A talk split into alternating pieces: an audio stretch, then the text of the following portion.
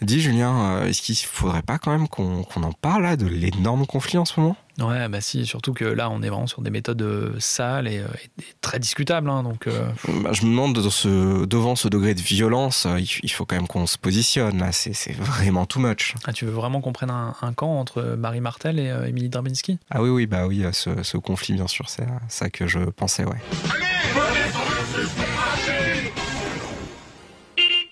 Donc oui, ce mois-ci, on va parler d'un sujet euh, qu'on aborde assez peu finalement dans le, dans le podcast, qu'on n'a jamais euh, vraiment traité, euh, sur lequel on n'a rien écrit, on ne sait pas grand-chose, et sur lequel on est assez peu documenté d'ailleurs. Notre légitimité en tant que deux mecs trentenaires à parler de bibliothèque avec des grandes vérités générales?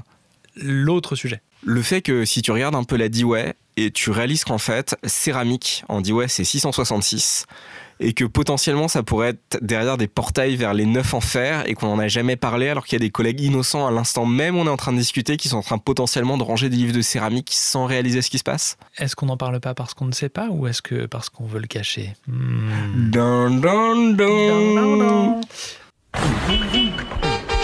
En voiture tout le monde J'espère qu'on fera un voyage tranquille non, on va parler de neutralité, bordel On va parler de neutralité des bibliothèques. C'est vrai qu'on fait ça parfois, ouais. Ouais, et donc du coup, pourquoi est-ce qu'on se remet à parler de neutralité? Parce que finalement, on a déjà dit plein de choses autour de ça, mais parce qu'il y a un peu d'actu et il y a notamment des, discussions euh, par papier interposé, par interview interposée entre, euh, entre des gens qui sont... Euh, intéressants dans leur, dans leur pensée du métier, dans leur pensée de la bibliothéconomie. Donc des gens qu'on a déjà présentés ici, comme Émilie Drabinski, qui est présidente de l'Association des bibliothécaires américains, l'ALA, donc qui est la puissante euh, fédé de, de, de, toutes les associations de bibliothécaires locales aux États-Unis, à la tête de cette grosse fédé euh, qui, représente 50 euh, 000 adhérents. Hein. donc c'est pas un c'est pas un petit c'est pas un petit poids, c'est pas une fédé comme on a le, comme comme on connaît pour nous les associations de professionnels. Hein. c'est un gros machin. Émilie Darminski qui se fait mettre dans la sauce par Marie Martel, qui est prof à l'EBSI, donc l'équivalent de l'ENSIB au, au, au, Québec, et qui du coup, a produit un certain nombre de pensées qui sont, euh, qui sont hyper intéressantes euh, pour le monde des bibliothèques depuis euh, une quinzaine d'années, qui a beaucoup bossé sur le troisième lieu, qui a beaucoup bossé sur, sur l'inclusion en bibliothèque, qui a beaucoup bossé sur plein de, plein de ces sujets-là, qui, est, qui, est, voilà, qui est, qui est quelqu'un d'assez chouette. Et c'est assez chiant avec ça, parce que c'est un peu comme quand tes parents se disputent, c'est que là, c'est deux personnes très bien, qui ont des opinions qui se trouvent divergées, alors que fondamentalement, les deux, en tout cas à titre personnel, ont été hyper importants dans l'image que je me fais du métier et ont amené énormément de bases théoriques quand même. Absolument. Et donc, au milieu de ces deux personnes-là, on va en mettre une troisième pour essayer de mettre tout le monde d'accord. Non, pas du tout, ça va juste rajouter un peu plus de bordel. La ah ouais, on a viré mes sitcoms, mais complets quand même. Hein. Ouais, c'est de ouf, ouais, J'adore ça, quoi. Comment est-ce qu'on fait pour régler un problème en bibliothèque? Il faut lancer un triangle. un, un, un. Le trouble, le trouble des bibliothécaires. C'est vrai qu'on manque d'images romanesques et que je pense qu'en insérant un peu plus là-dessus de films français dans nos dynamiques interprofessionnelles, on peut vraiment solutionner énormément de problèmes. Vous avez un problème dans votre réunion et si c'était de la tension sexuelle? Eh, Putain, ça c'est un truc qu'on n'a pas évoqué dans Starhawk. C'est vrai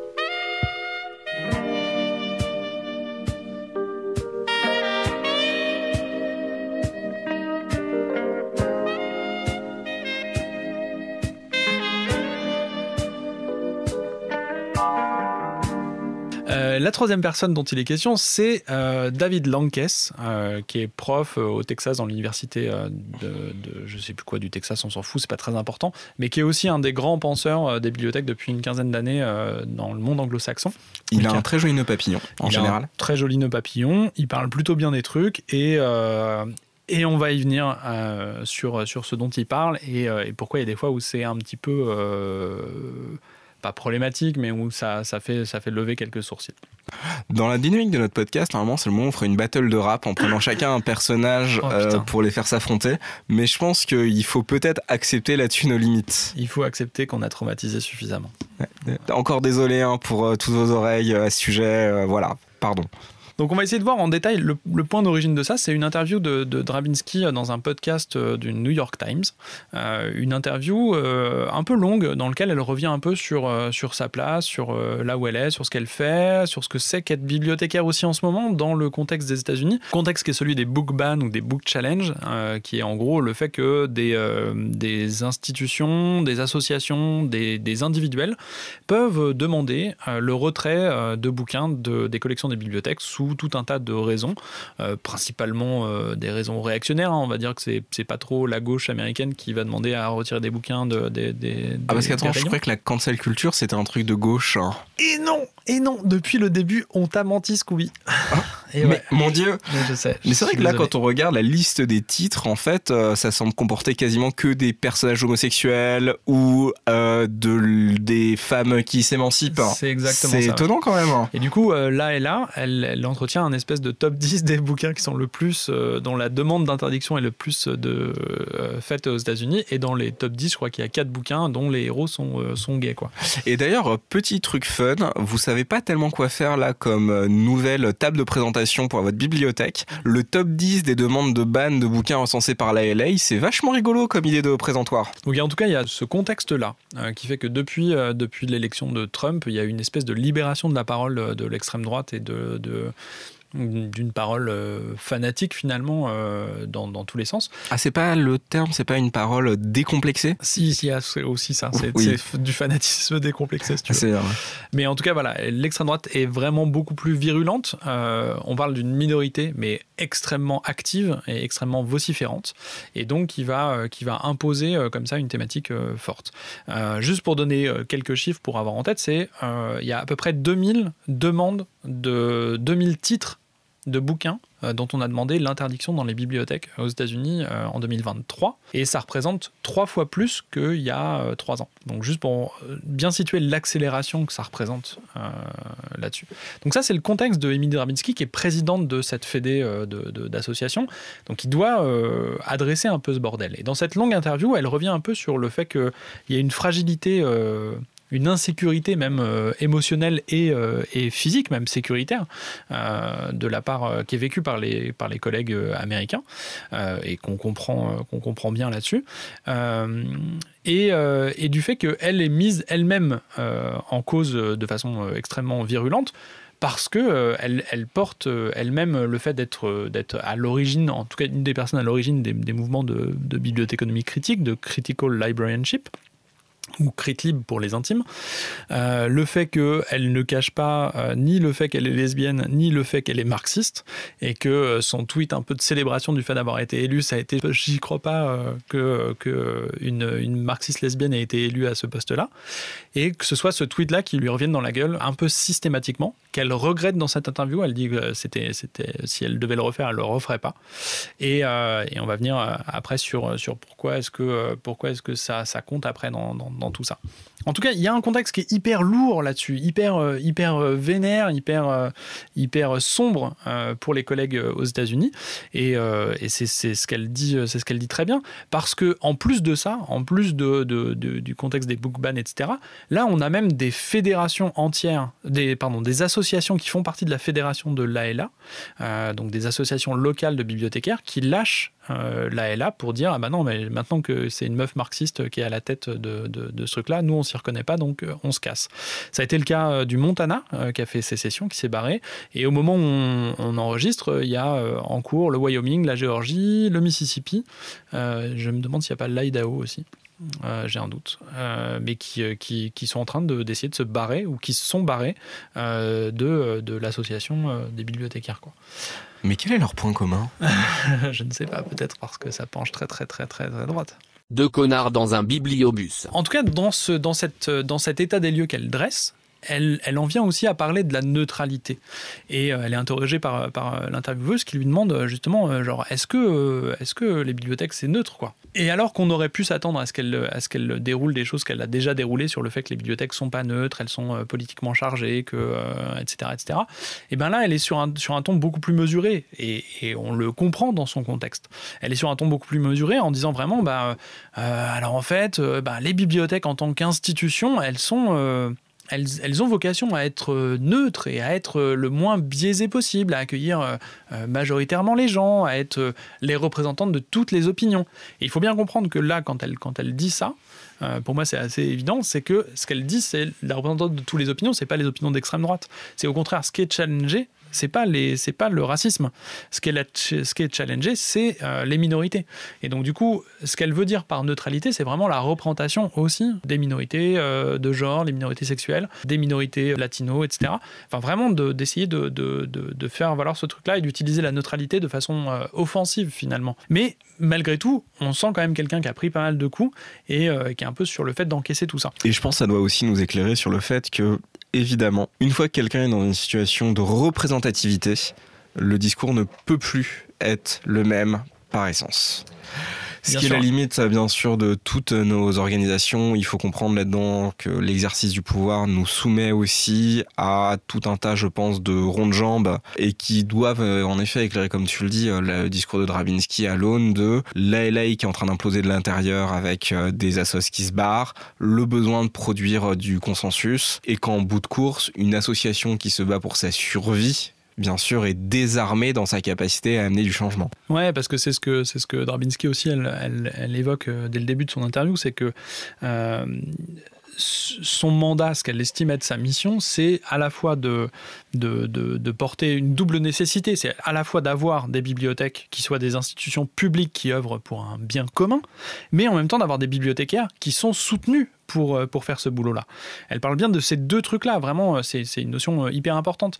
Et donc, du coup, dans ce truc-là, elle ne peut pas jouer au moine soldat ou au paladin de la, de, la justice, de la justice sociale ou ce que tu veux, enfin, en tout cas du, de la pureté militante de ouf. Elle ne peut pas faire ça, parce qu'elle sait qu'en faisant ça, elle va jeter sous le bus tous les autres bibliothécaires. Donc, elle, elle est sur un, sur un truc un peu plus, un peu plus serein là-dessus. Ce qu'elle dit par contre, ce qui est intéressant, c'est que la problématique de, de la mise en cause des bouquins, de l'interdiction des bouquins dans les, dans les bibliothèques aux États-Unis, c'est vraiment un truc qui est plus large et c'est pas très rassurant. C'est qu'il y a euh, une problématique pour, euh, dans certains cas et avec certaines communautés, d'envie de, vraiment euh, faire disparaître les bibliothèques en tant que telles.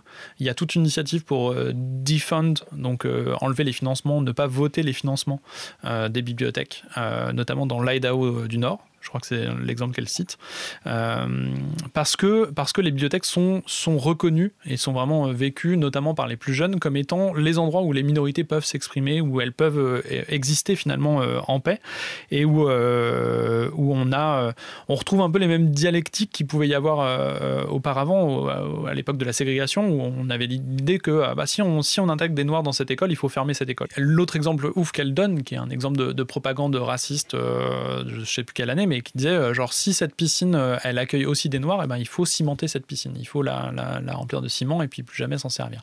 Et donc il y a un peu la même, la même logique qui revient, la même rengaine qui revient sur les bibliothèques. Puisque les bibliothèques sont des vecteurs d'inclusion de minorités, eh ben il faut faire fermer les bibliothèques. Ça suffit pas seulement de, de penser euh, à l'interdiction des bouquins, c'est qu'un épiphénomène au sein d'un truc plus large quoi. Euh, voilà, donc ça c'est le contexte de Dravinsky quand elle prend la parole, elle a un peu tout ça. Et du coup, elle, elle dit, moi j'aurais envie de parler de trucs plus positifs, j'aurais envie de parler d'exemples rigolos. Elle parle, elle parle vachement bien du fait que, euh, que la bibliothèque c'est un bien commun justement. Elle parle des toilettes en bibliothèque, c'est un, une thématique qui est hyper importante. Euh, du prêt de shampouineuse de tapis, elle en parle d'un exemple comme ça qui, est, qui, est, rigolo dans, dans l'Iowa, je crois. Euh, du fait que les bibliothèques sont centrales pour leur communauté. Et elle dit, moi j'aimerais bien aussi parler de, trucs qui soient vraiment juste positifs, quoi, du fait que les bibliothèques ça apporte du bien et pas seulement euh, ça sauve les gens parce qu'ils sont dans la misère incroyable ou, euh, ça permet de, développer des choses. Non, elle, aimerait faire mieux. Mais voilà, le contexte fait que c'est un peu compliqué.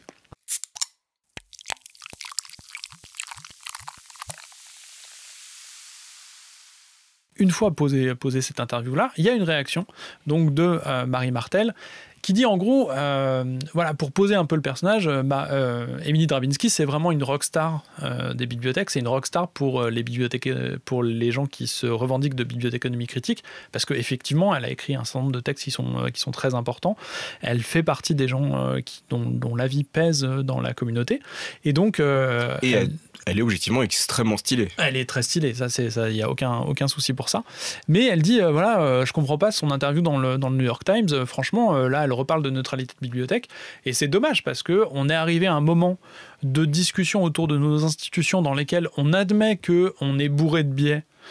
comme plein d'autres trucs, mais voilà, on admet qu'on a un rôle dans l'idée de décoloniser, de décoloniser les esprits, de décoloniser nos institutions dans le contexte particulier du, euh, du Canada. Hein. C'est pas tout à fait la même chose que quand on parle de décolonisation ici. Donc elle dit voilà, c'est bizarre, euh, on a une espèce de chef des punks euh, qui, qui, prône la non-neutralité, puis là tout d'un coup elle dit qu'on est neutre. Franchement, c'est un message qui dessert complètement la cause, quoi. Et C'est pas tout à fait faux. c'est pas tout à fait faux, mais ça, me- ça, ça- moi, ça m'emmerde un peu de jeter Drabinski sous le bus euh, pour ça, parce que je comprends tout à fait ce qu'elle qu'elle peut, euh, qu'elle peut ressentir et à quel point elle, elle peut se sentir isolée dans, dans tout ce bordel. Elle œuvre vachement aussi sur le développement des syndicats euh, dans les bibliothèques, et le contexte américain, c'est pas le contexte français en termes de, de, de droit syndical et de, de liberté d'association, etc. C'est un peu plus compliqué que ça. Mais voilà, on, sait, euh, on sait ce que ça peut coûter. Euh, on n'en a pas vu autant, mais on a vu des, mouvements euh, type Printemps républicain qui voulaient intervenir dans les bibliothèques pour virer tel ou tel bouquin. On a vu récemment encore euh, Darmanin qui fait interdire un bouquin. Et c'est clair que ça pose le coût de l'engagement. Souvent, quand on parle de neutralité, on va être dans le champ de est-ce qu'on est neutre ou pas? Philosophiquement, les bibliothèques le sont-elles ou pas Et qu'est-ce que ça veut dire concrètement dans l'exercice de nos fonctions? Ce qui est intéressant là, c'est quand soudain cet engagement n'est plus seulement une question philosophique de ce qu'on veut représenter, mais qu'il devient une question extrêmement citoyenne de l'existence même de la bibliothèque, du fait du conflit qui est engendré par ça, et de savoir si ce conflit est la juste expression de la montée de l'extrême droite qui va rentrer en lutte avec nous, et qu'elle doit être analysée aussi donc comme un passage nécessaire et indispensable, puisque l'absence de conflit, ce serait se rendre conforme en fait à une pensée extrême droite dont on n'a pas forcément envie, ou si le conflit, au contraire, dessert notre capacité d'action. Sans rejouer euh, Jaurès contre Gued ou les grands textes là-dedans de faut-il s'infiltrer pour le faire de l'intérieur ou pas, machin? Non, la, la vraie question, c'est concrètement, est-ce que à la fin, on arrive à faire avancer quand même nos idées, à être intégrés dans la communauté en refusant la neutralité? Ce qui est, à mon avis d'ailleurs, au cœur de la problématique de Drabinski, cette question de l'efficacité de l'action, ce qui était au cœur des épisodes précédents, et qui est de, ouais, quel degré de tension on peut accepter dans le cadre comme ça d'un clivage social et politique majeur dans l'époque où on vit, tout en essayant, mine de rien, de survivre.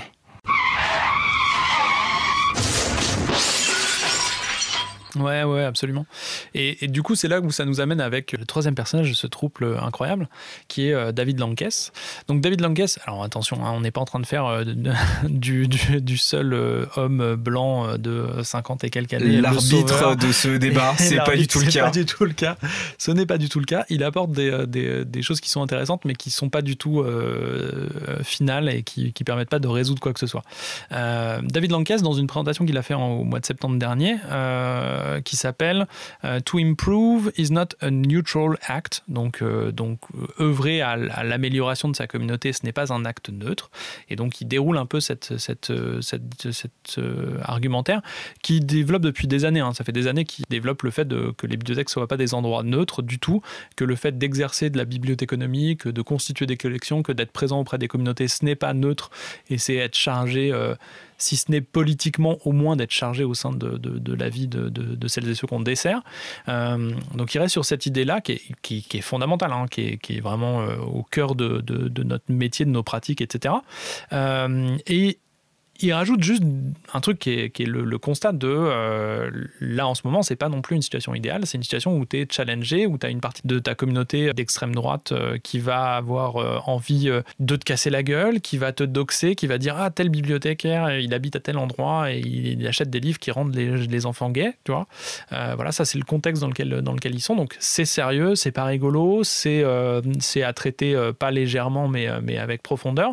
Et il dit voilà, il faut qu'on assume ce rôle-là. Ce est, ce qui est important, c'est de, de changer euh, le terme de neutralité par de l'honnêteté intellectuelle.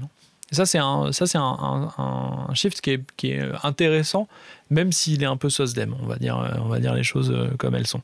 Euh, l'honnêteté intellectuelle, c'est intéressant pour dire bon bah voilà, je veux pas, je prétends pas à une neutralité, je prétends à juste euh, être honnête, respecter le cadre que je me suis fixé et filer un peu des billes de compréhension à chacun sans influencer.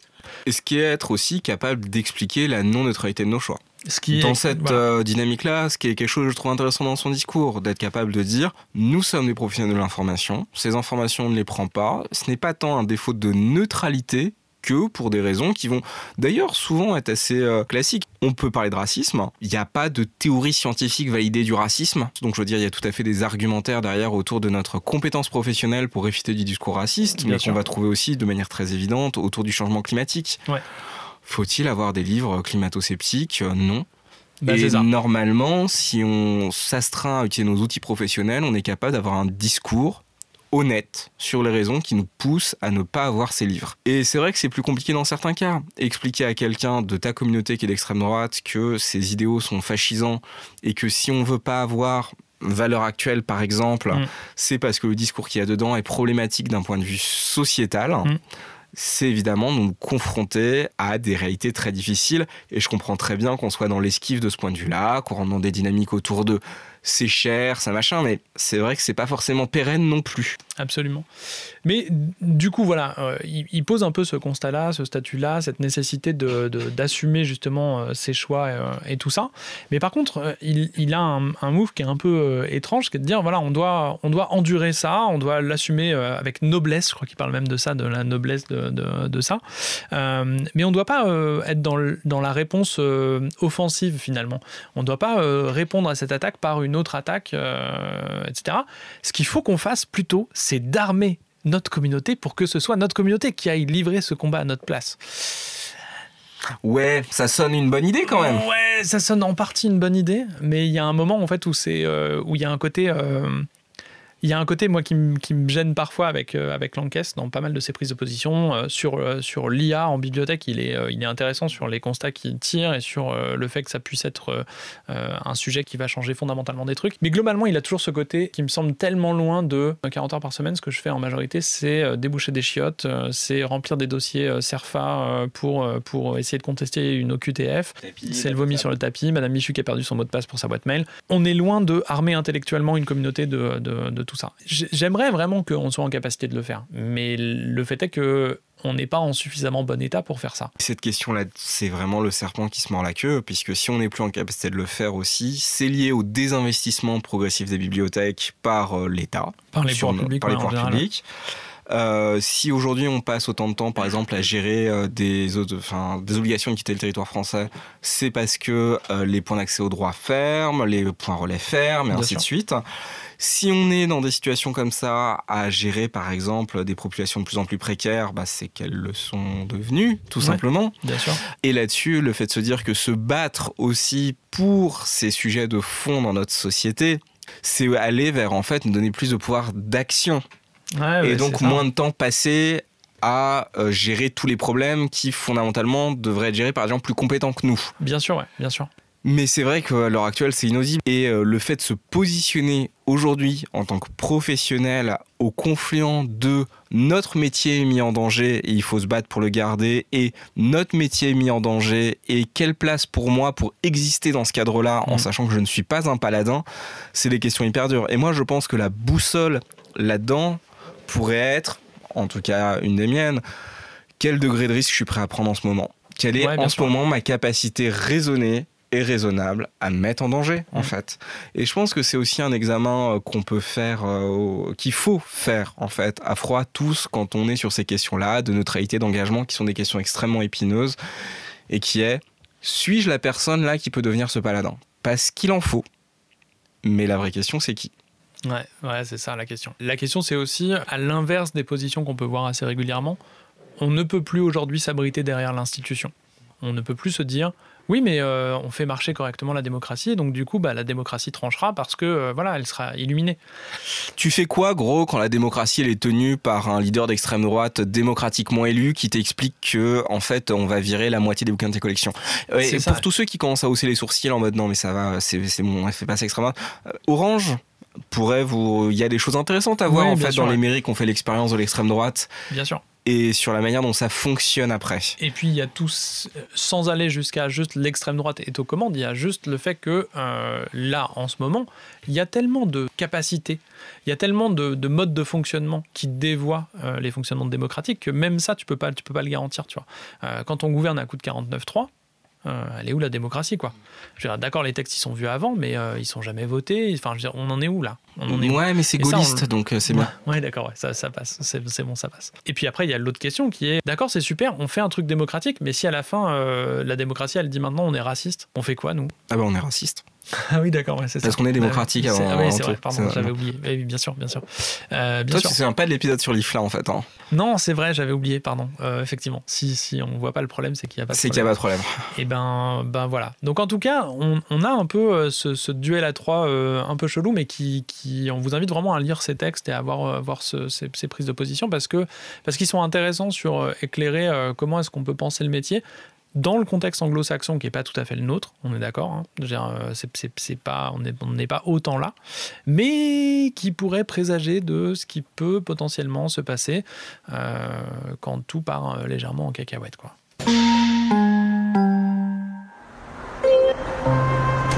Est-ce que c'est pas trop cool, genre, de les comparer un peu comme c'est des persos de Street Fighter, tu vois? Genre, ouais, lui, son move, c'est ça, machin et tout. J'ai grave envie de voir le triple super euh, de Drabinski, tu sais, quand tu fais euh, le quart de cercle euh, avec la manette. Ah, trop bien.